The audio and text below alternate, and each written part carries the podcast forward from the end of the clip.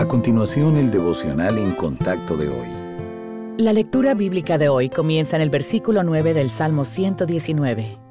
¿Con qué limpiará el joven su camino? Con guardar tu palabra. Con todo mi corazón te he buscado. No me dejes desviarme de tus mandamientos. En mi corazón he guardado tus dichos para no pecar contra ti. Bendito tú, oh Jehová, enséñame tus estatutos. Con mis labios he contado todos los juicios de tu boca. Me he gozado en el camino de tus testimonios más que de toda riqueza. En tus mandamientos meditaré, consideraré tus caminos, me regocijaré en tus estatutos, no me olvidaré de tus palabras.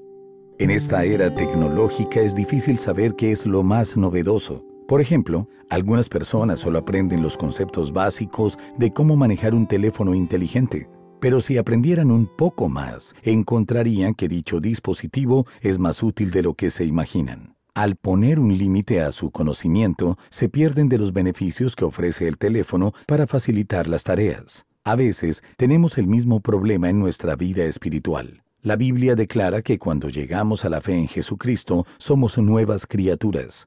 En su palabra, Dios ha provisto todo lo que necesitamos para saber cómo vivir como nuevas creaciones, pero debemos crecer en nuestro conocimiento de dicha vida nueva.